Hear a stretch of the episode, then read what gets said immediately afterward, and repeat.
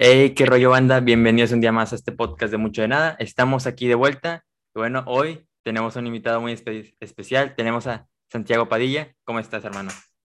Muchísimas gracias, Naum. Todo muy bien. Un gusto contribuir y colaborar en, en tu podcast. Ya sabes que, que todo este tipo de invitaciones siempre son bien recibidas y bienvenidas. No, hombre, no. Muchas gracias a ti por darnos un poquito de tu tiempo para charlar un poco sobre ti, un poco de este mundo del fútbol, que es donde he visto que más te, te manejas y la verdad es que se me hace muy padre lo que haces tú, que te he conocido, te conocí pues principalmente por, por, por TikTok, la verdad, pero luego ya ahí ya, ya vi tu canal de YouTube y la verdad es que se me hace un gran trabajo lo que haces y la neta, pues bueno, esperemos que todo salga muy bien y conocerte un poquito más.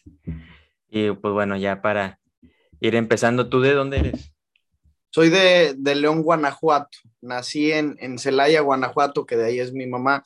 Tuve la, pues no, todo lo contrario a la suerte, yo digo, de haber nacido en Celaya, pero desde muy chiquito me fui a vivir a León. Tengo 21 años de edad y me fui a vivir a León como al año y medio. Entonces, pues prácticamente soy leonés, nada más que de nacimiento celayense, pero bueno, guanajuatense, eso sí, al 100%. ¿Y ahorita sigues aquí, ahí igual? Sí, ahorita vivo en León, nada más que estoy estudiando en la Ciudad de México, la carrera, pero pues por cuestiones de pandemia llevo este, algunos semestres ya estudiándolos en línea, o sea, de manera virtual, pero eh, si todo sale bien y si encuentro un buen departamento, etcétera, etcétera, ya para el siguiente semestre, que pues es en el mes de agosto más o menos, voy a estar ya de regreso en la Ciudad de México y pues ahí es donde planeo pues no sé si vivir el resto de mi vida, pero al menos sí algunos añitos o, o, terminar ahí la carrera como mínimo. Yo veo que hay mucha motivación siempre que, como que si no, para los mexicanos al menos, que si no a Estados Unidos, aquí como se le dice también, es el sueño de la Ciudad de México, ¿no? Que es irte Pues sí. al mero centro, a la capital.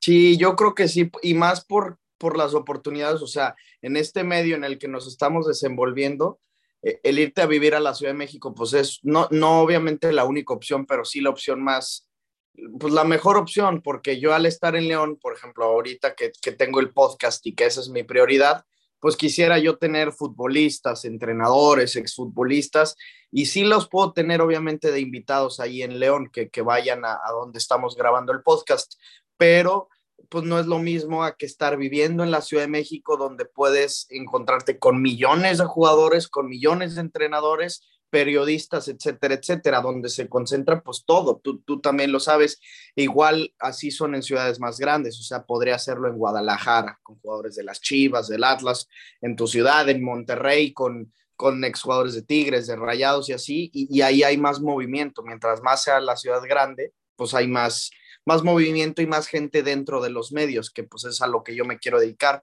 Por eso, pues como tú dices, voy a cumplir como el sueño mexicano de irme a la capital. Sí, ¿estás estudiando comunicación o qué es lo sí, que estás sí, haciendo? Sí, sí, estoy estudiando comunicación, así es. ¿Y como desde cuándo te llamó la atención este, el medio de comunicación y también un poco en adentrarte un poco más a, al deporte, al fútbol? ¿Desde cuándo empezó? O sea, ¿desde niño tienes ese mucho de que te gusta el fútbol o cuándo fue? Pues mira, está medio rara la situación porque yo empecé estudiando derecho. Yo tengo 21 años y, y bueno, vengo, vengo de familia de abogados desde mi abuelo, mi abuela, mi papá, mi mamá, o sea, toda mi familia abogados. Y, y yo siempre en la escuela pues participaba en, en, en concursos de poesía y de oratorio, o sea, siempre fui, por así decirlo, bueno hablando, ¿no? Y, y, cuando llegaba el momento de que ya estaba yo en prepa y me preguntaban a qué te quieres dedicar o qué quieres estudiar o cuál va a ser tu futuro, yo dije, pues mira, soy bueno hablando, tengo buena memoria, soy inteligente, eso pensándolo yo, ¿no? Claro, no, no, no, no es lo que te estoy diciendo de que sí, a huevo, soy esto, pero así lo pensaba y decía, y pues vengo de abogados, que es lo que he escuchado toda mi vida, pues abogado, ¿por qué no? Entonces tomé la decisión de, de, estudiar derecho y dije, si voy a estudiar esto, me voy a ir a lo grande. Me fui a vivir a la Ciudad de México a estudiar en la Libre de Derecho, que es, yo creo, bueno, desde mi punto de vista, la mejor escuela, porque ni siquiera es universidad, escuela de Derecho, de donde salió Felipe Calderón y Margarita Zavala, y el presidente de la Suprema Corte de Justicia. O sea, es una universidad top, güey, que te exige un chingo. Entonces, me fui ahí a estudiar y pues estando ya dentro de la libre y, después de, algunos meses, pues, como después de ocho meses, me empecé a pensar y, y, me, y, lo estaba pasando muy mal, cabrón. De hecho, en mi primer episodio del podcast de eso hablo, de por qué llego a, aquí al, al podcast, por qué empiezo a hablar de, de fútbol y, cuento toda esa historia, o sea, cómo lo pasé muy mal, estaba yo deprimido y me di cuenta que pues el derecho no era lo mío. Y ya en pandemia, después de haber cursado un año en derecho, pues decidí salirme y dije, si me voy a salir, también tengo que tener un plan, o sea, ¿por qué me salgo de derecho? No solo porque no me gustó, sino qué es lo que me gusta. Y pues me di cuenta que siempre había tenido como ese, ese sueño, esa ilusión, pero a lo mejor muy en el fondo de mi mente, que era pues, el, sí juntar el habla, que es algo que se me da, que creo que se me da, pero combinarlo con algo que me apasione. Y el derecho, pues tenía yo el habla, pero no me apasionaba el derecho. Y ahora que encuentro esto, que es hablar con algo que me apasiona, que son los deportes, que me apasiona, que es el fútbol, pues puta, llegué a mi mero mole y, y lo tomé esa decisión en el verano de 2020, creo que un 4 de junio, y ese mismo 4 de junio publiqué mi primer TikTok. Así fue como empecé. Les dije a mis papás que no quería seguir estudiando derecho y dije, bueno, si me voy a salir, ese mismo día voy a tomar acción, güey. Entonces ese pinche día publiqué mi primer TikTok y bueno, desde ahí prácticamente diario. Si no publico TikToks, algún podcast o cosas en YouTube, pero diario hay, hay alguna publicación mía desde ese día. ¿Y cómo, cómo les cayó para ellos que ya no ibas a estudiar derecho, o sea, sí se sorprendieron, te apoyaron en tu nueva decisión, ¿cómo fue? De las dos, de las dos, mira, al principio fue mucho sorpresa y, como que me decían, pero a ver, ¿por qué te estás saliendo? O sea, pensaban que era por miedo o pensaban que era porque me quería rajar de que estaba muy difícil la escuela y me decían de que pues es que no, no, estás tomando la decisión bien, o sea, tú nos decías que estabas feliz en la libre y que estabas feliz en la Ciudad de México y así, pero pues con, conforme fueron pasando los días, o sea, fueron como 10 días de pláticas todo el tiempo, de a ver, ¿y por qué te estás saliendo? Hasta que pues vieron que mi decisión no era ni por miedo, ni por rajón, ni por, ¿sí me entiendes? Sino que porque entendieron que, que esto era lo que me apasionaba y obviamente también llegó el miedo en ellos de cómo le vas a hacer para, para triunfar en esto, porque pues al ellos ser abogados me dicen, pues yo te puedo meter a trabajar con algún amigo, o te vienes a trabajar conmigo, o yo sé cómo es el, camino de un abogado para triunfar. Para un comunicólogo o para un periodista deportivo me dicen, pues no conocemos a nadie, güey, no sabemos cómo le vas a hacer. Les dije, pues yo me las voy a ingeniar solo y voy apenas empezando y no me las he ingeniado y me falta muchísimo, pero pues creo que voy al menos por un buen camino. Pero sí, en un principio no lo tomaron del todo bien, pero ya como a los 20 días dijeron, Santiago, si esta es tu decisión, te vamos a apoyar al 100 y, hoy así lo hacen. Y hoy pues estoy encantado de cómo mis papás me, me apoyan en todo este rollo. Y todo esto también, este, ¿ellos te inculcaron deporte o de plano tú solamente fue que a ti te gustaban los deportes, empezaste, empezaste a verlos desde chico? ¿O de dónde nació? ¿Tienes hermanos que te dieron algo de fútbol o algo? Pues mira, el hacer deporte, sin duda. Eh, o sea, el, inculcarme el hacer deporte, no se ve en mi físico que soy muy deportista porque es la realidad que no, pero mis papás son triatletas y, los dos y son Ironman, o sea, son, están cabrón mis jefes. Pero el ver, por ejemplo, el fútbol, creo que viene más de mi abuelo materno, mi abuelo materno, el que es de Celaya, eh, el chivista a morir, es un chivermano, pero de esos enfermos. Y, y me empezó a inculcar desde muy chiquito, porque yo le hablaba de que mis amigos en el colegio jugaban la reta de foot y decían que ellos eran Iker Casillas y Rafa Márquez y el Bofo Bautista y Omar Bravo, y yo les decía, pues yo, yo le decía a mi abuelo, es que yo no sé quiénes son esos cabrones. Y ya, pues me empezó a platicar y me ponían los fines de semana los partidos de las Chivas y los del Barcelona, porque jugaba Rafa Márquez, y, y a él le debo todo el, el que me haya empezado a jugar, a gustar ver el fútbol. Vale, entonces, este, y, o sea, tú de plano tienes hermanos, no tienes hermanos. Una hermana, una hermana que pues no, no es futbolera, entonces pues sí, todo viene más, más de mi abuelo, porque mi papá, a ver, sí le gusta el fútbol, pero yo creo que nada más compartimos así el gusto de los partidos del León. De ahí en fuera no ve prácticamente nada de fútbol y cuando yo era chico menos, no veía nada porque León estaba en, en segunda división. Entonces en mi casa, por gusto de mi jefe, nunca se vio fútbol, sino fue hasta que yo empecé a aprender la tele y yo poner mis propios partidos, pues mi papá se sentaba y los veía conmigo, ¿no? Pero así por su gusto, no. Entonces por eso digo que fue más mi abuelo a que o sea, no tengo primos y no tengo primos de mi edad, entonces, pues tampoco, más bien es mi abuelo el que me, me inculcó todo este rollo. Entonces se debe suponer que le vas a, a, León y al Barça, ¿no? Sí, sí, sí, así justo esos dos. bueno, sí, pues sí he visto que al Barcelona, que últimamente no está en su mejor momento y pues ahorita cuesta mucho este, salir, pero hay que confiar en la. ¿Tú eres madridista o eres culé? No, yo soy del Barça también. Ah, qué bien. Haces bien. sí, sí, sí. No, la verdad es que yo por el Barça, yo al inicio le iba por Rafa Márquez, o sea, Rafa Márquez era para mí en lo personal este, el mejor jugador mexicano, al menos que he visto. Yo sé que también está la comparación con Hugo Sánchez, pero pues no me tocó verlo. Y sinceramente, yo a lo que me baso, pues a lo que conozco por fuera, pues bueno, la mister humildad de Hugo Sánchez, este, pues bueno, me queda un poco que desear, un poquito, entonces, no creo llegar a su humildad, entonces no, no, no, no. ¿Tú este, cuántos años tienes? Yo tengo 16. Ya, ya, ya. Sí, no, pues, o sea, creo que también coincidimos en eso, el que los mexicanos de nuestra edad bueno, ya no sé qué decirte, pero como que la mayoría de nuestra edad es más culé que madridista, porque siempre te, enfocas en, el mexicano, el que está triunfando. También por eso muchos mexicanos le van al Manchester United de nuestra edad. Siento que es por, por el chicharito.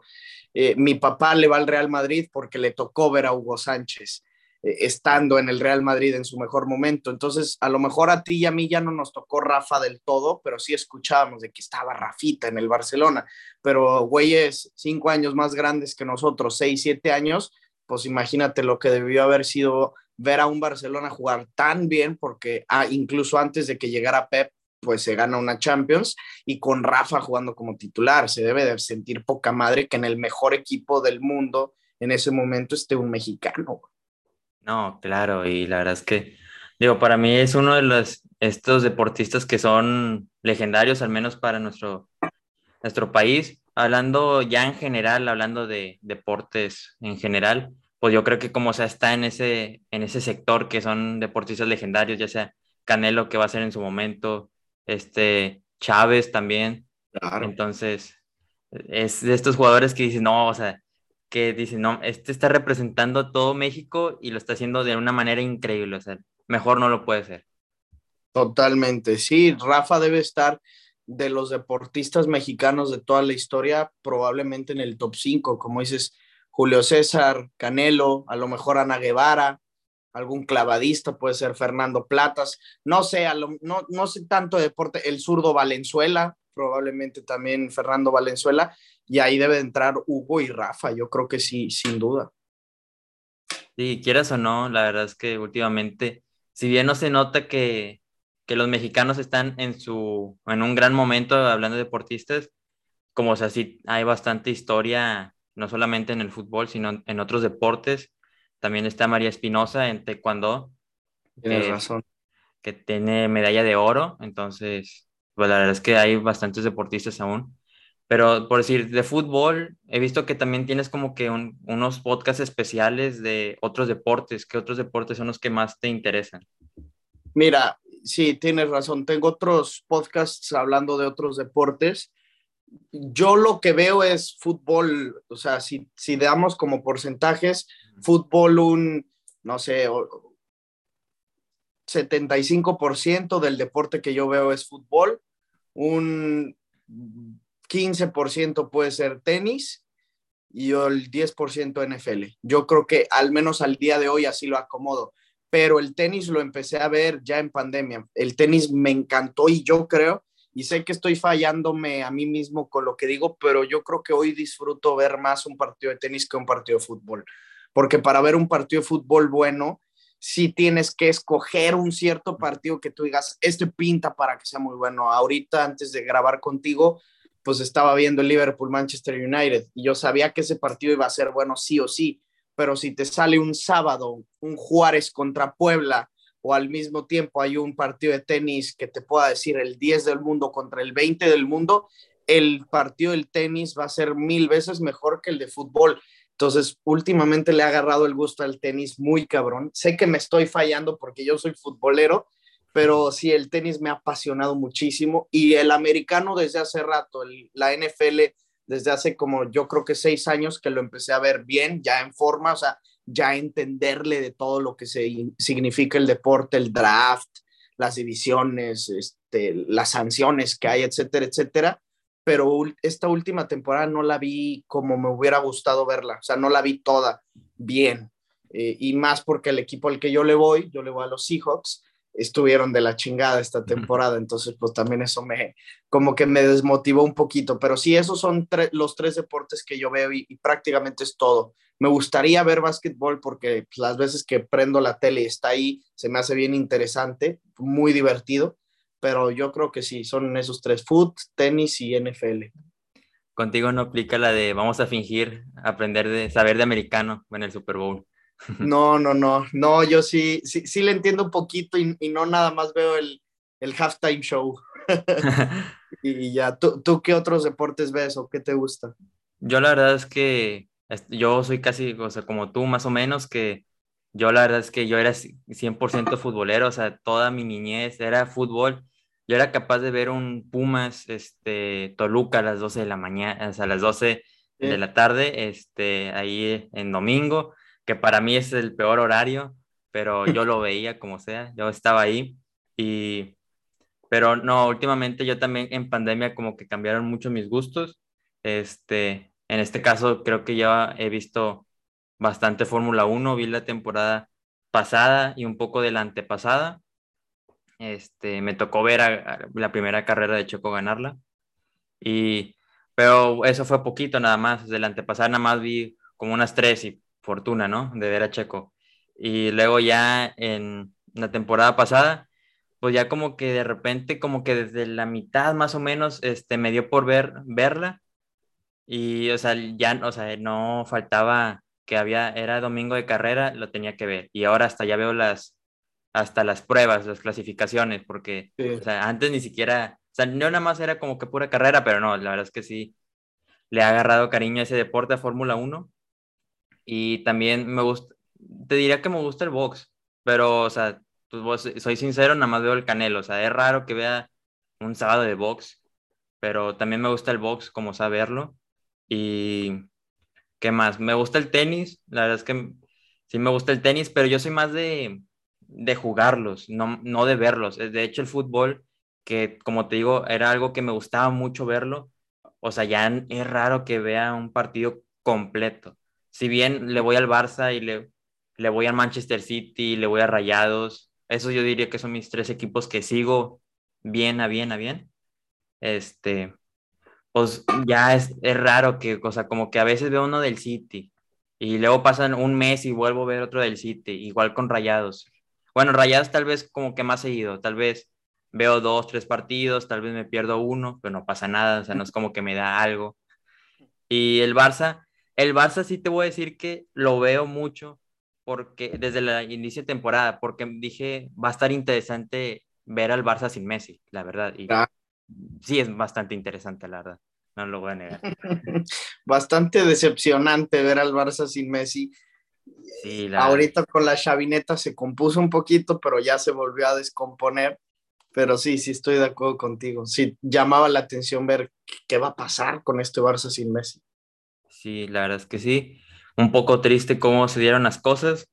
Pero pues bueno, ya que estamos tocando el tema, ¿tú crees de este nuevo Barça que es sin Messi, este, sobre la chavineta? Este, ¿Tú crees que fue, eran pura suerte los partidos? Porque hay que decir, eh, varios partidos los ganaba al último minuto con Luke the Goat y este, pues la verdad es que también han dependido mucho de Pedri, la verdad es que Pedri sí es un jugador que me ha sorprendido bastante.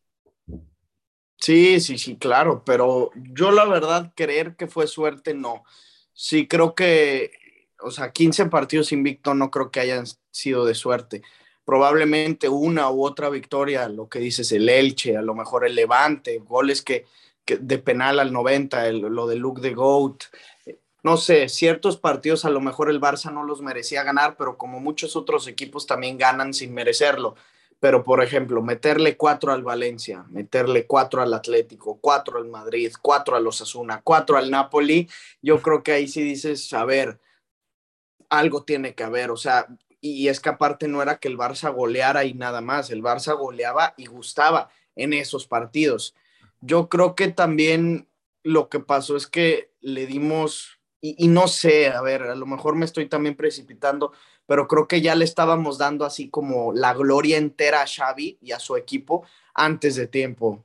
Es cierto que ganarle 4 a 0 al Madrid fue una locura y en el Bernabéu, pero de todas maneras no era para enaltecernos porque aún el, el Barcelona estaba a 12 puntos del Madrid y porque si seguías estando en la Europa League. Y el mismo Xavi lo decía, le preguntaban si, si ellos eran, después de que le ganan al Sevilla con un gol de Pedri justamente, le dicen que qué opinaba de lo que dijo Lopetegui, que Lopetegui dijo que habían perdido contra uno de los más grandes de Europa.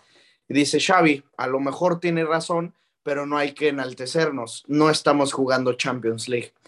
Y, y él mismo, a lo mejor el mismo Xavi nos lo estaba diciendo entre líneas de que, a ver, está bien que juegue muy bien el Barcelona, tiene un futuro prometedorcísimo, pero de que hoy sea una realidad que el Barça es la locura, Uf, hay que esperarnos. Y, qué mal que se cayó así de rápido, qué mal que, nos humilló así el Eintracht de Frankfurt y ayer el Cádiz así, pero de todas maneras yo tengo confianza para la próxima temporada. O sea, lo, lo mejor que le puede pasar al Barça ahorita es que se termine, mantener la posición de quedarte en segundo lugar, intentar hacerlo así, y va a ser un buen cierre, ¿no? De que el Barça estando con Kuman en un décimo de la liga a terminar en segundo, de todas maneras, yo en la liga lo veo como un triunfo. Lo que ha pasado fuera de ella, pues sí es decepcionante. Pero ah, confío en la chavineta. A futuro confío en la chavineta. No, y hay que pensar en realidad que este, o sea, agarró un equipo que ni, siquiera estaba en posición de Champions. O sea, no pintaba, no pintaba para nada. nada. Y la verdad es que con Kuman, yo la verdad es que yo sí le daba la, última esperanza. Me dolía un poco con Kuman, que pues, oye, eres una leyenda del Barça y, y dejaste tu país, o sea, Países Bajos, dejó la selección para intentar levantar, porque pues es que ya tenía temporadas, hay que decirlo, Messi opacaba el gran problema que tenía el Barcelona de juego. Y bueno, llegó ese momento, se va Messi, tristemente no puede renovar, pero Kuma no pudo levantarlo, pero Xavi sí, o sea, se ve totalmente la diferencia. Ahora estás en segundo, en segunda posición de la liga. Y como se era, ya era difícil pelearla. O sea, aunque le hayas ganado al Madrid, te llevaba 12 puntos, tal vez 9 si ganabas, creo que tienen un partido pendiente. Pero bueno, acaban de perder este último partido también de la liga. Este, se van las, yo creo que ya las esperanzas, ¿no? De esta liga. Pero hay que decirlo, este, creo que se ha demostrado que hay juego, hay talento, están estos talentos jóvenes, también está Gaby, está Dembélé, que pues bueno, ya dependerá si renueva o no. ¿Tú qué opinas? ¿Crees que va a renovar? ¿Crees que se está esperando de último minuto o ya de plano ya tendrá algo con otro equipo? Ya no sé qué pensar con el Barça, porque así era con Messi, ¿no? Decíamos, se está esperando para el último porque está de vacaciones y porque estaba centrado en la Copa América con Argentina y, y, yo estaba muy tranquilo porque dije, se está esperando, pero pues va a regresar de vacaciones y ya va a firmar el contrato y va a renovar con el Barcelona.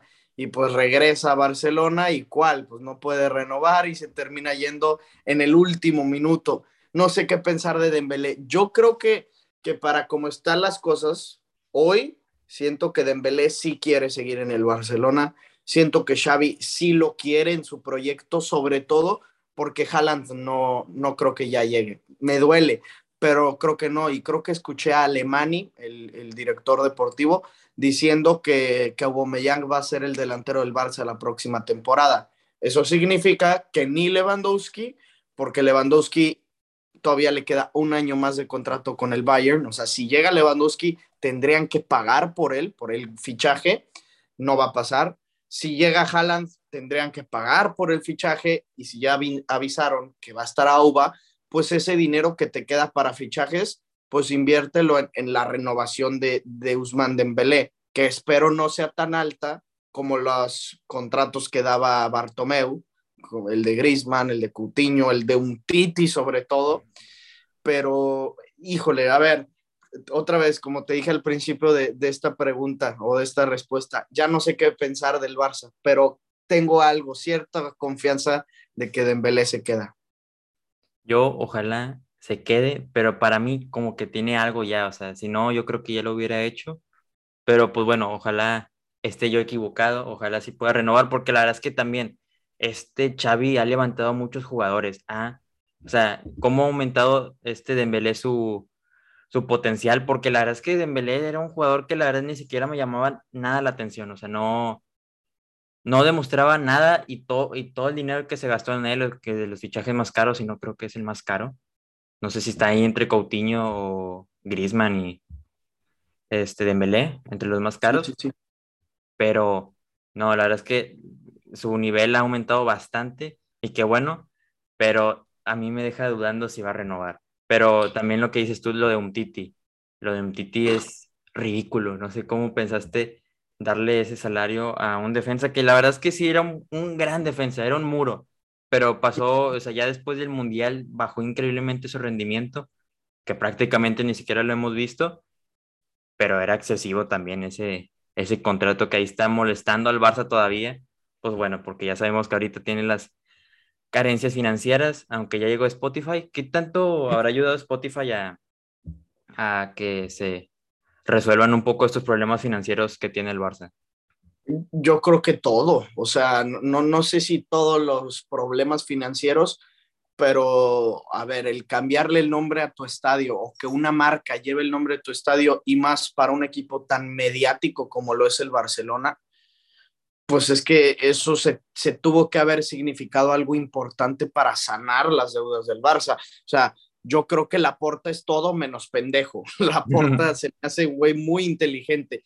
Y si él accedió a que Spotify llegara con tantos millones de dólares o de euros para cambiar el nombre del estadio, para tener un patrocinio así en el centro de la playera, es porque la porta sabe que con ese dinero, pues puede quitarse, no sé si la mitad de lo que dejó debiendo Bartomeu o más de la mitad o pagar todo y poder seguir con un futuro esperanzador para el Barcelona. Entonces, a ver, yo creo que, que ahí la porta, pues confío, ahí en él sí confío ciegamente en que lo hizo bien. Y, y, no suena tan mal, o sea, si tú vas a Estados Unidos, todos los estadios ya prácticamente tienen nombres de marcas, ¿no? El Staples Center, que era el de los Lakers, que creo que ya se llama Crypto.com Stadium, una madre así, y, así en todos los estadios de, NFL, de NBA, creo que también ya de MLB.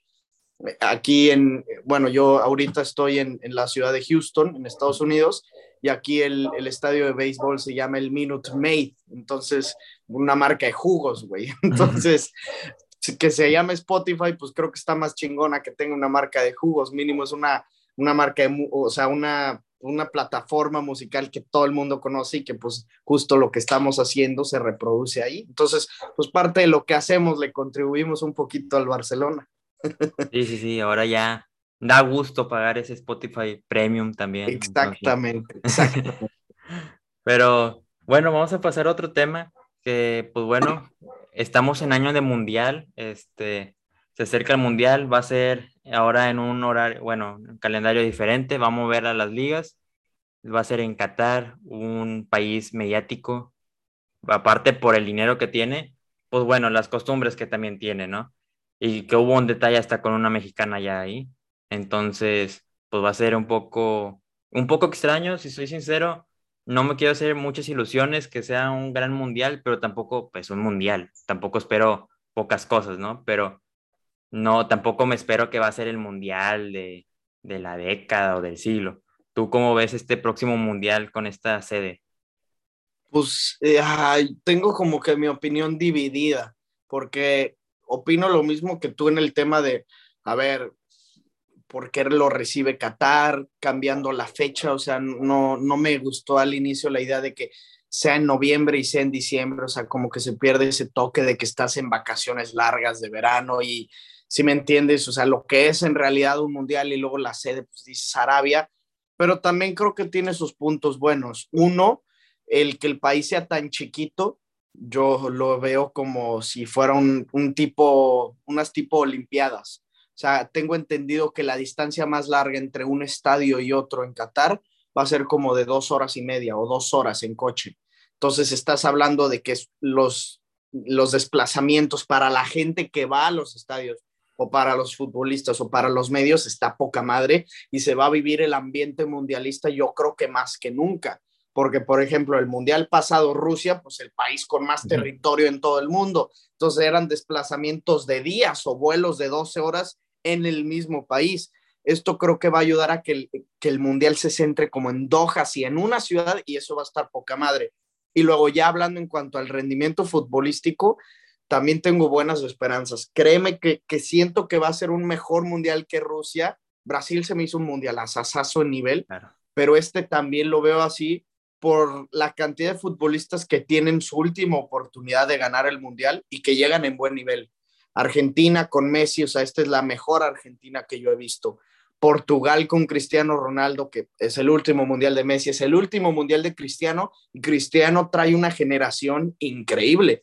Joao Félix, Bernardo Silva, Bruno Fernández, Rubén Díaz, o sea, son todos unos jugadorazos.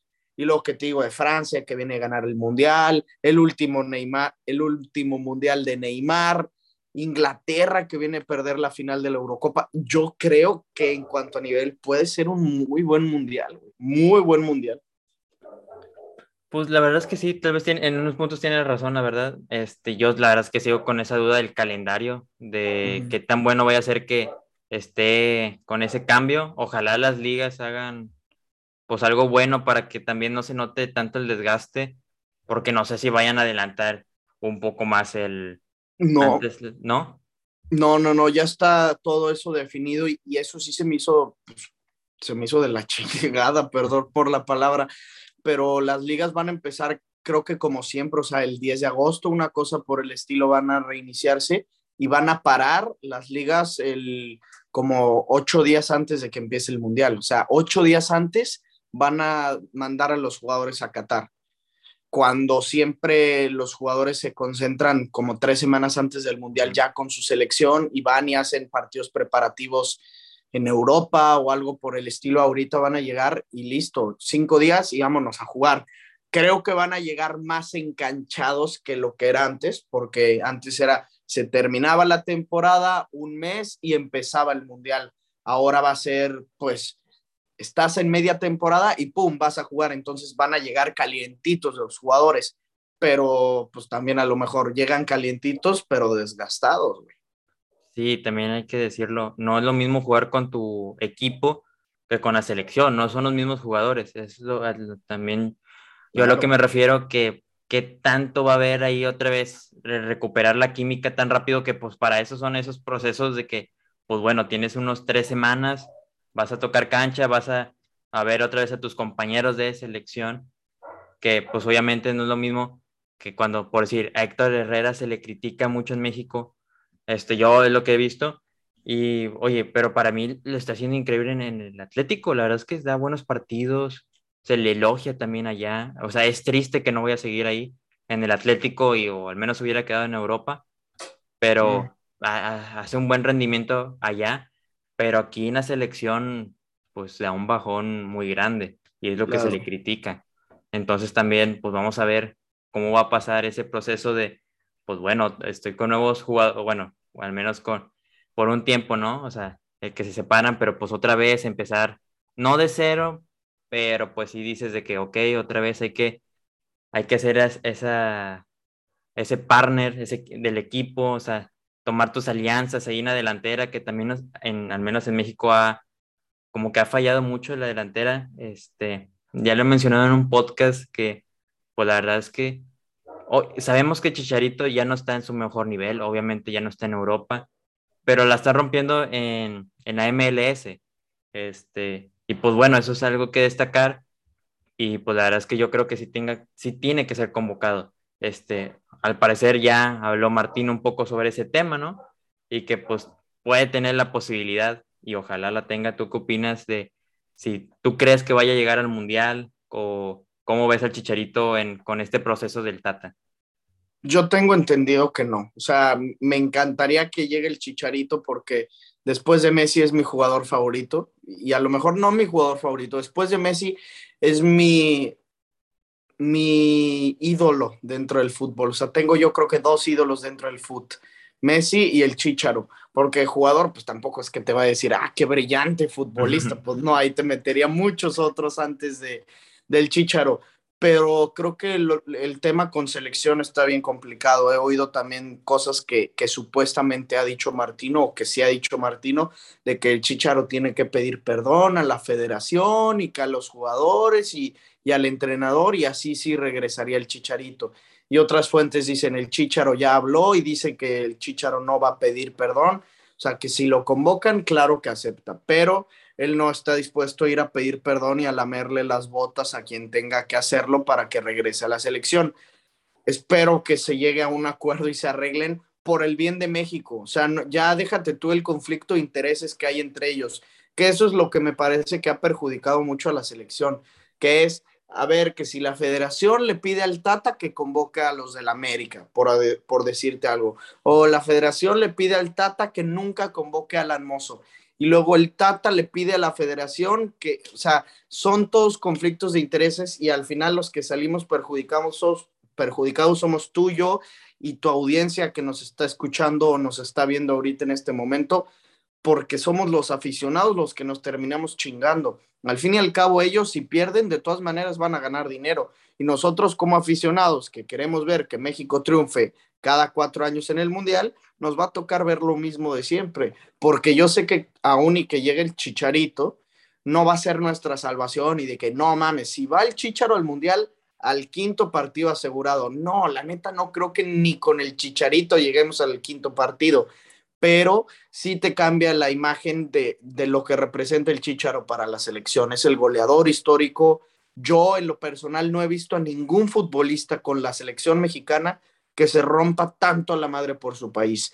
Y eso me tocó verlo en épocas donde yo vi a Rafa con la selección, a Torrado, que era un guerrero con la selección, a varios jugadores que eran emblemáticos en ese momento. Hoy no hay ninguno. O sea, a lo mejor Ochoa es el único que se la raja por su país. El Chicharo lo haría muy bien y mucho mejor que Henry Martin o que Funes Mori. Y aunque me caiga muy bien Santi Jiménez, no es el Chicharito. Y, y Raúl creo que ha tenido un declive desde esa lesión que tuvo en pandemia con, con David Luis.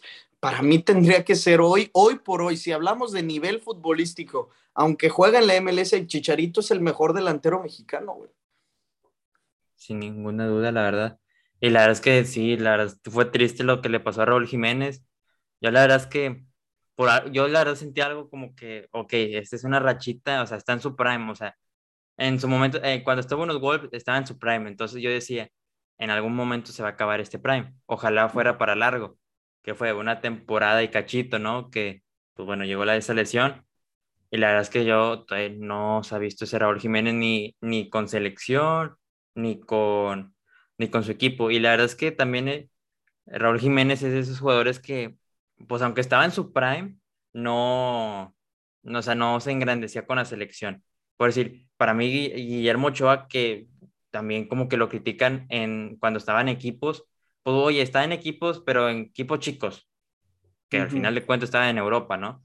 Pero está, no está en un gran equipo donde tienes una gran defensa que te ayude. Pero al final de cuentas, en la selección se veía como Guillermo Ochoa se engrandecía. Ahí está el partido de Brasil, está el partido de Croacia del Mundial del 2014, y también ahí en, el partido de Alemania. O sea, la verdad es que se engrandece mucho. Para mí, Guillermo Ochoa es un gran portero que tiene que ser titular en este próximo mundial, que también está un poco esa de que si van a convocar a Acevedo o no, yo creo que sí, pero no creo que sea para el puesto titular. Y pues la verdad es que yo esta selección, mm, no le veo, no le veo mucho, la verdad, porque si esta selección en 2010, esta selección que estamos viendo es prácticamente 2010. Claro que hay jugadores nuevos, pero prácticamente la generación dorada que decían está del 2010, ya pasó 2014, ya pasó 2018, ya estamos en 2022. Y en realidad ya estamos viendo el mundial de los últimos minutos de los jugadores en un mundial de la selección mexicana, porque, pues sí, ya tal cual, ya, ya va a ser la época de una nueva generación, que la verdad, esta nueva generación también esperemos muchas cosas buenas. Ganaron el tercer lugar en, en ¿dónde fue el mundial? Digo, el mundial, este, los Juegos Olímpicos. Tokio, en Japón. ok, en Tokio ahí. Entonces, la verdad, una buena... Hay nuevos jugadores, también está Marcelo Flores, que parece que va a ser la joyita, la estrella de la nueva era de la selección, pero no veo mucho futuro para... Si, si pensabas que va a haber una posibilidad del quinto partido, creo que de, esto, de los últimos mundiales yo, yo creería que este es el que menos posibilidades hay, pero pues tampoco hay que perder la fe. Tampoco hay que perder la fe. Sí, y, y más por, por el rival al que nos enfrentamos. O sea, en, en Rusia 2018 nos tocaba contra Brasil y, y, hablábamos de que pues a Brasil México lo conoce muy bien y a Brasil muchas veces se le ha ganado, pero ahora enfrentarte, que, que es lo que pinta? O sea, lo normal sería que México pase en segundo lugar y que en el otro grupo Francia pase en primer lugar. Entonces nos tocaría jugar contra Francia uh -huh. y, y, pues es tres mil veces superior Francia del 2022 a lo que nos tocó Brasil en el 2018 y también a la misma Holanda en 2014 o a la misma Argentina del 2010. Es decir, que de los últimos cuatro mundiales, yo creo que este sería el que más difícil nos tocaría el cuarto partido. Entonces, ese sueño del quinto partido, que se espere otros cuatro años, porque tiene que pasar o un milagro para que le ganemos a Francia o que Francia no pase de grupos o de repente por ahí hagamos una fase de grupos perfecta y pasemos como primero. Pero yo no creo, o sea, al final del día siento que sí vamos a jugar contra Francia y, y no nos va a ir del todo bien, güey. Digo, al final esto es fútbol, hemos visto cosas históricas, este, claro. este, cosas que, pues es lo bonito, ¿no? Que al parecer siempre está prácticamente ya previsto que, quién va a ganar y pasa otra cosa, este, pero sí, sin ninguna duda, este es el mundial más difícil que creo que va a pasar. Que ojo, también está este detalle que el campeón no pasa de fase de grupos, pero es que es increíble lo que hizo Francia, o sea, yo la verdad es que yo, yo pasó la Eurocopa del 2016 y pues bueno, pues le voy a Francia, ni modo que le vaya a México si no está en la Eurocopa, no va a participar obviamente. Entonces yo le iba a Francia y porque pues Griezmann la verdad es que es de mis jugadores favoritos, aunque ya no está en su gran nivel, me dio mucho gusto cuando se fue al Barcelona. Pero Griezmann es de mis jugadores favoritos, entonces pues le iba a Francia, ¿no? Y yo decía, esta Francia tiene jugadores muy jóvenes. Tal vez no gane este próximo mundial, me refería al 2018, pero probablemente el 2022 lo va a ganar porque tiene una gran generación. O sorpresa, con chavitos de 18 años, ganan el mundial del 2018. Entonces todavía están, ahora mentalmente ya están mejor y pues obviamente están elevando su nivel. Kylian Mbappé, uno de ellos. Este, luego Pogba, que es de esos jugadores que, que se crece en la selección. Este, ahora está Benzema y ahora Benzema está de una manera increíble ahorita. Entonces, la verdad es que Francia podría acabar esa malaria de que el campeón no pasa de fase de grupos. Por supuesto, por supuesto. Y, a veces cuando el, el, campeón o el subcampeón sí pasa de fase de grupos, le termina yendo muy bien. Brasil en, en el Mundial de 1998 quedó en segundo lugar y al Mundial siguiente quedan campeones. Entonces, cuando se rompen ese tipo de malarias o de malas rachas, se rompen y se rompen de maneras espectaculares. Y de lo que mencionabas de, de cómo la Euro, a, luego al Mundial Euro 2016, cómo mejoraron, yo lo veo igual para, este, para esta Copa del Mundo. O sea, creo que cada vez lo vemos reforzándose mejor. En aquella Euro del 2016, pues Francia, como tú dices, era mucho chavito, pero era una gran selección y era la favorita a ser campeona. Termina perdiendo la final y dices, bueno, ¿qué viene para Rusia 2018? A esa gran selección, ahora súmale a un chavito, Kylian Mbappé, porque Mbappé no fue a, no fue a la Euro del 2016, pero sí va al Mundial de Francia. Y luego ahora para este Mundial, agrégale otro refuerzo, que es Karim Benzema.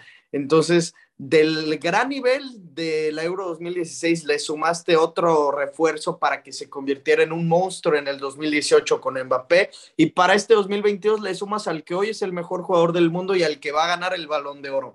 Entonces, pues es que tiene Francia todo. Mbappé, Griezmann, que Griezmann en selección es buenísimo, Benzema, Giroud, que Giroud en selección es una locura. Hugo Lloris, Pogba, como ya dices, en selección Pogba es otra cosa con Ate, que ahorita con el Liverpool, pues está metiendo goles. O sea, ¿qué, te cuento? Francia, Barán, no, no, no, canté. ¿Para qué te digo todos los nombres? Que se me va a acabar el tiempo de tu podcast, porque puedo decir 50 jugadores que podrían ser titulares en cualquier selección del mundo. Para mí, yo lo he dicho siempre, es mi candidato número uno a ser el campeón del mundo. Sí, la verdad es que, este, si bien la sorpresa de la Eurocopa pasada es que no haya ganado, pero aún así se sabe del poderío que tiene Francia, entonces no es de descartarse. Y la verdad es que yo creo que ahí se va a acabar la malaria de que el campeón no pase de fase de grupos, pero por el, y la verdad, por el bien del fútbol, ojalá que pasen, porque siempre es bonito ver a grandes jugadores en, en las rectas finales, ya sea en semifinales, en finales, pero claro que yo creo que ahorita todos tenemos este sueño que Portugal y Argentina se enfrentaran en una final. Y yo creo que, y todos lo sabemos, el que ganara el mundial ya no se puede discutir más, sería el mejor jugador del mundo. Hablando de Messi y obviamente Cristiano Ronaldo. Sí, sí, sí, sin duda, espero. No he checado bien cómo están los brackets, o sea, las llaves para ver si, si se enfrentarían antes, o sea, en semis o en cuartos, por así decirlo pero si se puede que se enfrenten en la final, sería mi sueño, güey. O sea, decir en este partido, que a lo mejor es injusto, ¿no? Porque no, podríamos definir quién es el mejor eh, por un solo partido, pero decir, así se acaba la batalla final, güey. O sea, después de, de que se enfrentaron durante nueve temporadas seguidas, mínimo dos veces en el Madrid uno y en el Barcelona otro, pero antes em, también se enfrentaron en una final de Champions el Manchester United con Cristiano contra Messi en el Barcelona y luego, o sea, que, termine así esa rivalidad, dices, güey, ni en una película de Hollywood pasa esto. Y sí, la verdad, digo, es como empieza, empieza, bueno, no, no es que empiece totalmente, pero claro, es como decir, empieza la rivalidad ahí en esa final de Champions con gol gol de Messi, según yo, ese gol de cabeza, todo raro. Y, y que termine con una final, pero ahora de mundial. No, sería increíble, la verdad. Este... Sí, sí, sí, total. Espero que sí, te digo, no, no he visto cómo están las llaves acomodadas, pero si, si eso no lo impide, yo creo que tampoco sería así una locura decirlo. En otros mundiales a lo mejor sí, porque podríamos decir, mira, Argentina en Rusia 2018 no llegaba en un gran momento. Ahora las dos selecciones, Argentina está en un momento increíble y Portugal no, porque Portugal pues, estuvo en repechaje, pero tiene una selección con futbolistas de nivel top 3 o top 5 selecciones en cuanto a futbolistas se refiere. Entonces, si alguno de los mundiales en los que ha jugado Cristiano y Messi podría darse una final Argentina-Portugal, es en este y nada más en este. Sí, la verdad es que sí. Y como mencionas, la verdad es que Argentina para mí está jugando increíble. Aunque para mí no tienen los nombres tan fuertes que, que otras selecciones, por decir Bélgica, pero para mí Bélgica siempre ha sido una decepción estar en el ranking de la FIFA, que se hace el número uno. Aunque no hayas podido ganar un título, uy, como que, pues bueno, por algo ya bajaron, ¿no? Del ranking. Pero este también está, ahora Portugal creo que es de las mejores generaciones, al menos que yo sepa, de las mejores generaciones. Creo que Cristiano Ronaldo ahora ya no tendrá que cargarse a toda la selección, ya tiene un buen respaldo y pues bueno, ojalá, ojalá den un gran mundial los dos. Y si es que se puede, porque es cierto, este, yo tampoco ni lo he checado, pero si es que se puede, que lleguen a una final, ojalá, ojalá sí puedan, se pueda dar y terminar como que esta, entre comillas, rivalidad, esta rivalidad histórica. Pero pues bueno, en parte para terminar un poco de este tema, tu favor, tus favoritos, tu top tres favoritos para que ganen el mundial. Francia número uno. Ay, güey, está bien difícil.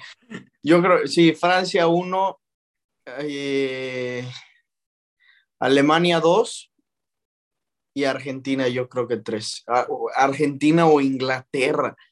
Y es que también pues, me duele dejar fuera, no, no te creas, Francia 1, perdón, cambio mi pronóstico. Francia 1, Brasil 2 y Argentina 3. Y ese Argentina lo digo más por corazón que por creerlo, en realidad. O sea, si fuera por creerlo, pondría o a Inglaterra o a Alemania, pero así me la juego. Francia, Brasil y Argentina. Bastante bien, la verdad. Muy, muy seguro, la verdad, siento yo. Pero no, la verdad es que para mí Argentina, como se es un candidato, no sé si top 3, como, como tú dices, tal vez es un poco de corazonada, pero yo creo que si es, si fuera un top 5, yo creo que claro estaría ahí. ¿Tú, tú cómo pondrías tu top 3? Mi top 3, eh, yo pondría, yo creo que pongo a, a Francia número uno, luego pongo yo creo que sería una sorpresa, pero la verdad es que la manera que están jugando ahorita es increíble. Pongo a Inglaterra en número 2. Sí. Creo que puede ser ahí como un, este, un Francia, ¿no? Pierdes la, Eurocopa, pero mm. vas con todo por el Mundial. Y número 3, este, yo me voy, me voy a ir también por Argentina. Creo que, creo que yo voy a decir algo, o sea, esto ya depende si me crean o no, o sea, me da igual. Pero siempre la selección que he leído, este, obviamente le voy a México, pero pues sabemos cosas obvias, ¿no? Este, es, escojo otra selección, ¿no?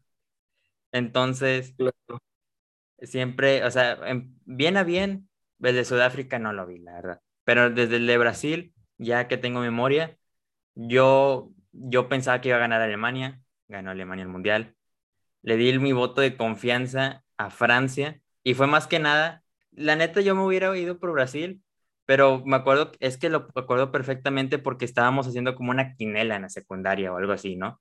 De que, eh, pues a ver, ¿quién va a ganar? No, pues unos dijeron uno, otros y otros, y pues para mí de las elecciones más fuertes, y como te haya dicho, por la Eurocopa que había visto que hicieron, y dije, pues mira, yo creo que no le están dando la importancia a Francia, le voy a dar mi voto de confianza a Francia, termina siendo campeón Francia, pero creo que, es más, de hecho no, de hecho a Francia la pongo número dos, lo voy a cambiar otra vez.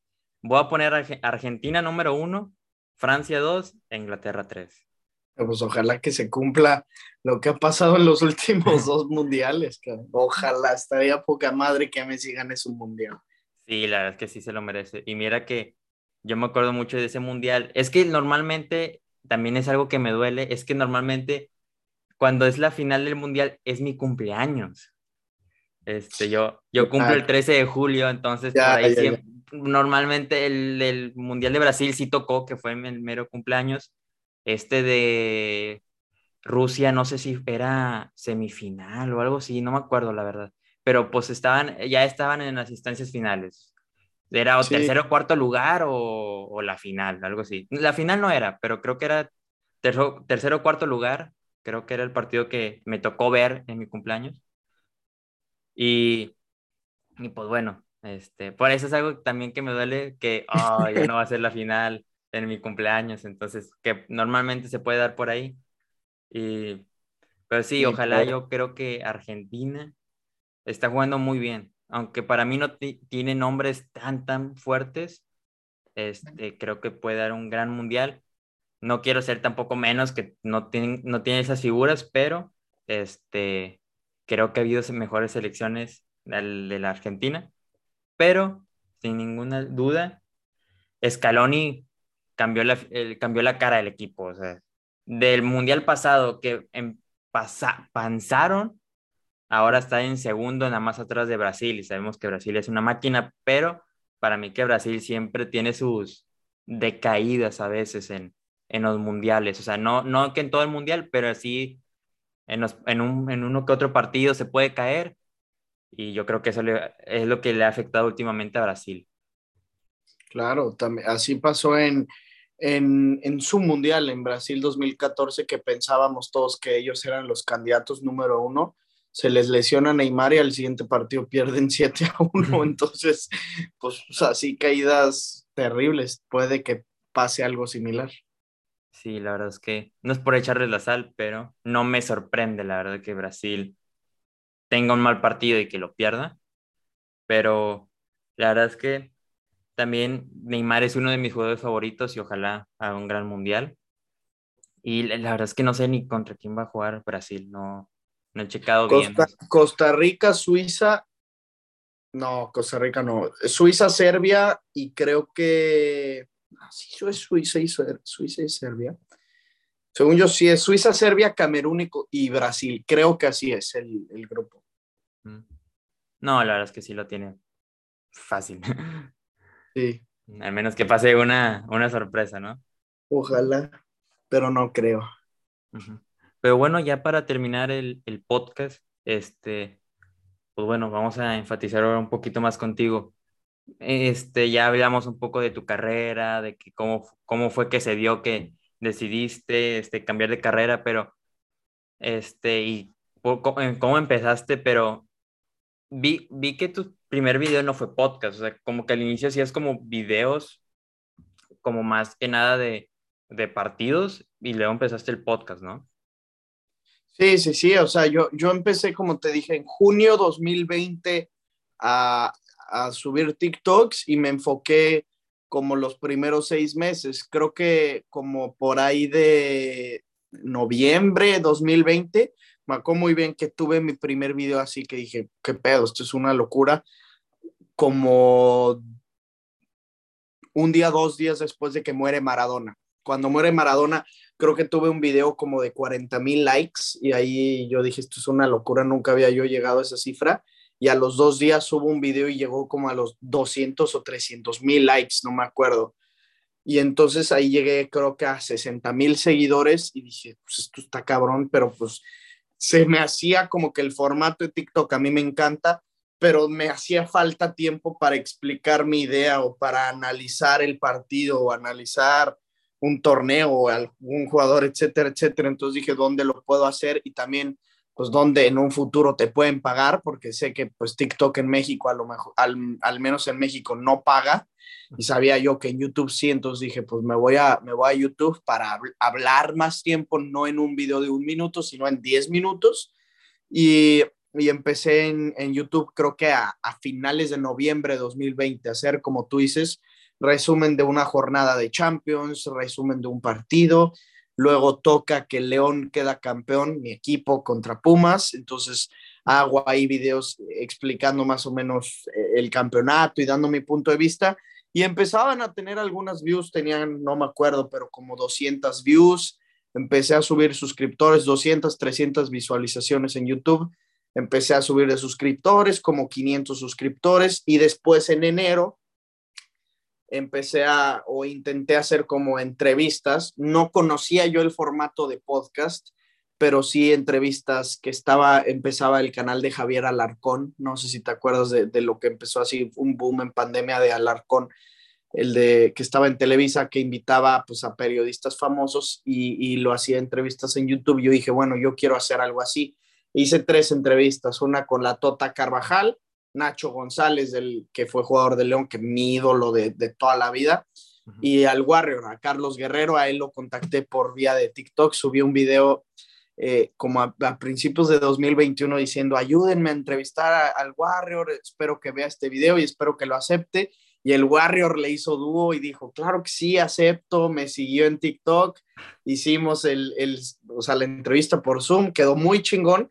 Y, pues eh, hice esas tres entrevistas, después como que llegué un down, tuve un down, no sé por qué, lo abandoné por un buen rato, o sea, mi canal de YouTube. Seguí en TikTok, eso sí, pero lo abandoné por un buen rato eh, mi YouTube y después regresé, creo que como en junio, mayo, junio, cuando la Copa América, la Eurocopa, y ahí un amigo me dijo, no seas pendejo, lo de hoy son los podcasts. Y entonces, pues empecé a ver que era un podcast, yo no sabía, y entonces empecé a consumir un poco de podcasts. La verdad es que no, no tanto de fútbol, sino de, pues empecé a ver lo que era La Cotorriza, empecé a ver Creativo de Roberto Martínez, que está ahí en tu, eh, cerquita de tu ciudad, y que a mí Creativo, puta, me ayudó un chingo. Y de hecho, el güey que me lo, que me planteó y que me dijo, tú tienes que hacer un podcast, ese güey ni siquiera le interesa el fútbol, ni le gusta ese amigo mío, sino a ese güey lo que le fascina es Creativo de Roberto Martínez. Y me dijo, ahí Roberto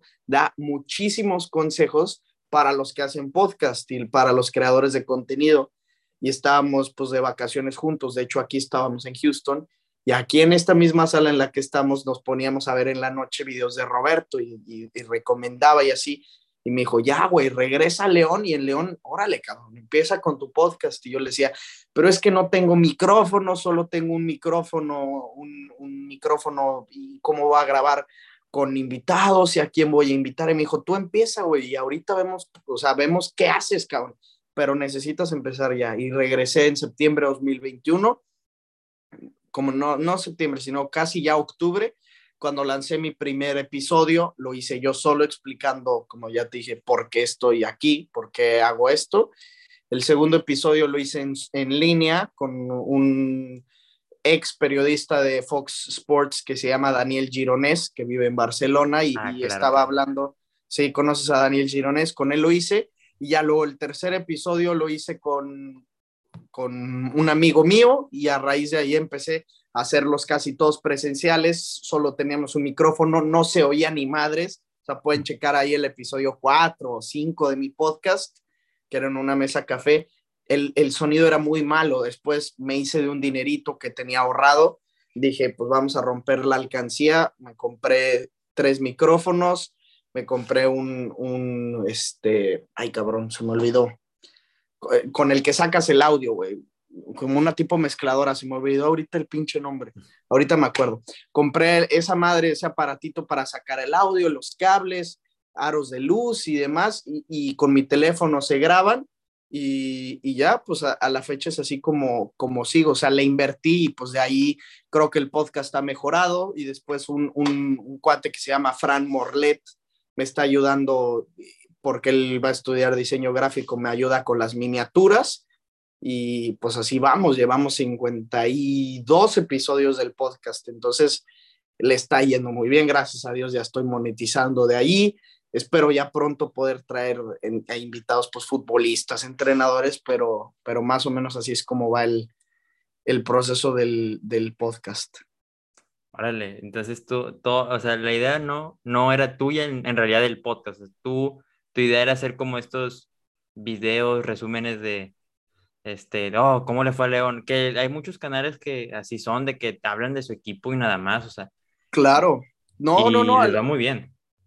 Sí, no, no era esa a lo mejor mi idea, sino yo decía, yo, yo quiero hablar de fútbol, pero no tenía claro como cuál era el formato que le gustaba a la gente, por así decirlo. O sea, yo dije, yo hablo de lo que quiera. Si hablo solo, puedo hablarlo solo. Si tengo que entrevistar, puedo entrevistar. Si lo hago con mis amigos y es debate y es peleas, también lo puedo hacer, pero no sabía qué era lo que le gustaba a la gente. Y entonces mi amigo, que te digo que no le gusta ni siquiera el fútbol, Diego Antillón, le mando un saludo al hacha, me dijo, güey, es que ahorita los podcasts te están pegando mucho. Me dice, imagínate si lo haces de fútbol, a la raza le va a fascinar, cabrón. Entonces, a él le debo la idea, eh, gracias a él me empecé a clavar en el mundo de los podcasts, o sea, a ver de qué se trataban, por eso te digo que ni siquiera los vi de podcast de fútbol, o sea, dije, quiero ver cuáles son los mejores podcasts en México.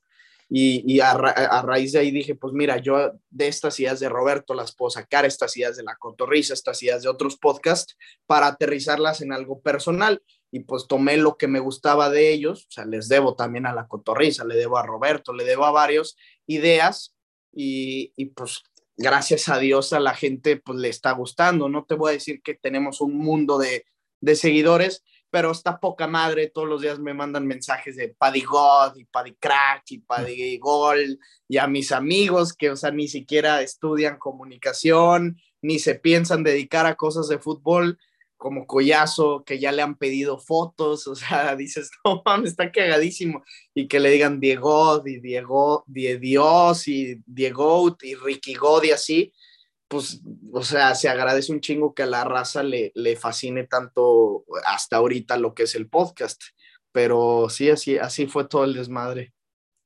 Madre, qué padre, la neta. Pero sí, es lo que te iba a decir, este, que la mayoría de tus podcasts los haces con, con tus amigos, ¿no? O sea, se ve que están en una mesa. Sí, sí, sí, en mi casa, de hecho, los grabamos. Eh, ya los estoy explotando de más porque cuando empezamos a grabar con mis amigos, pues grabábamos a lo mejor ni siquiera de temas actuales, ¿no? O sea, hablábamos de temas pasados, punto de, no sé, la época de Mourinho contra la época de Guardiola, cuál era mejor, y subía aproximadamente uno a la semana. Eh, y ahorita ya no, ahorita estamos subiendo tres podcasts por semana y se termina la Champions y grabamos terminándose la Champions, o sea, acaban los partidos de Champions, yo grabo en mi resumen en TikTok, después grabo el quién sí y quién no, no sé si has visto mis videos de quién sí y quién no del partido de tal y tal. Entonces grabo el quién sí y quién no y en ese momento llegan mis amigos a mi casa nos ponemos a grabarlo, o sea, martes a las cuatro y media, miércoles a las cuatro y media de la tarde, y ese mismo día publico el podcast y yo hago todo, yo edito, yo lo junto, yo pongo audio, yo pongo video y, y se sube. Entonces todo tengo que hacerlo en chinga para poder subir el podcast ese día. Entonces, la verdad, los días que grabo es una locura, güey. Traes todo acá y que si ya se tardó este cabrón, este amigo mío en llegar y que si el otro ya me dijo que no va a poder, que porque tiene clase, a ver a quién invito. O sea, sí es un desmadre, pero pues claro que los entiendo porque pues no les pago y aparte pues tienen, su, tienen que hacer su vida y no es como que decimos, a ver, lo vamos a grabar el viernes que ya nadie tiene nada que hacer o el sábado, no, grabamos martes, grabamos jueves y ahorita casi siempre también ya en domingo, que pues el domingo por lo general es familiar, ahora también ya los exploto y ya también grabamos esos días. No, pero qué padre, la neta, sí. He visto que este, ya últimamente ha subido podcasts muy seguidos porque sí está, o sea, sí noto mucho la diferencia cuando vi tu canal, de que, o sea, se nota el tiempo que van los podcasts y de repente ya como que ta, ta, ta, ta, ta, o sea, de que ya de repente, ya en un mes ya tienes más de 10 podcasts, o sea, una locura. Entonces, sí, sí, sí, me, me apagué un ratillo porque, o sea, te digo, en septiembre lo empecé a finales de septiembre, principios de octubre, y yo creo que publicaba uno por semana, uno por semana, uno por semana, y después se me perdieron el audio de algunos y luego los videos se me borraban de otros porque no les sabía, y tú que haces podcast me entenderás siempre, cada podcast te sale una pinche sorpresa nueva la tecnología.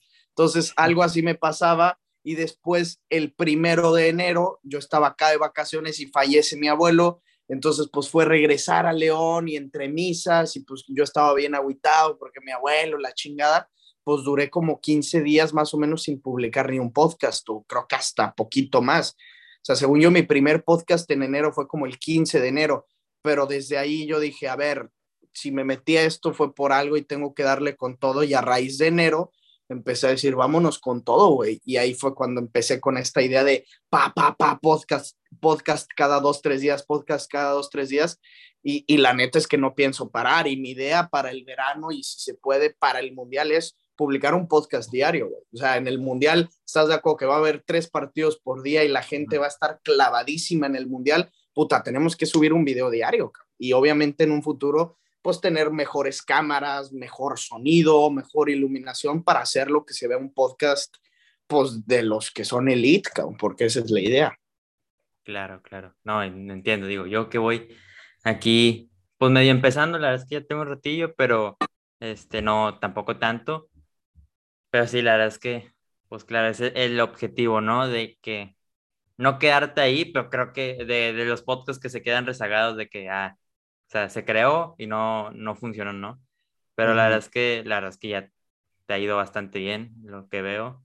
Y pues muchas felicidades, la verdad es que gran trabajo y te digo, pues soy seguidor, o sea, un gustazo platicar contigo y que, que se dices de que quién sí y quién no, eh, es de los que más me salen, o sea, creo que tú tienes, o sea, creo que tú tienes esa seccioncita, o sea, como que ese, tú, ese fue tu, vamos a decirlo, proceso creativo, este, decirlo así, porque tú tienes como esa sección. Este, también hablaba con una, con una chica que cayó aquí, que la chica de la F1, que también tiene como una sección que es Aprende con la chica de la F1, entonces también estaba otro que tenía su sección de las entrevistas después de tal cosa, entonces, o sea, tú tienes como esa sección, supiste agarrar una sección, o sea, porque una cosa es, bueno, mejor dicho, no, no agarraste una sección, mejor dicho, iniciaste una sección, porque ahora veo que otras personas lo hacen. Y al menos por mí, tú lo empezaste. No sé si tú ya se lo habías visto a alguien más o en realidad tú fuiste el que inició con eso. Pues mira, la verdad es que, o sea, seguramente debe de haber alguien más que haga algo así o algo muy parecido, porque tampoco es que te voy a decir, puta, fue la mejor idea de la historia y a nadie se le había ocurrido, no sé.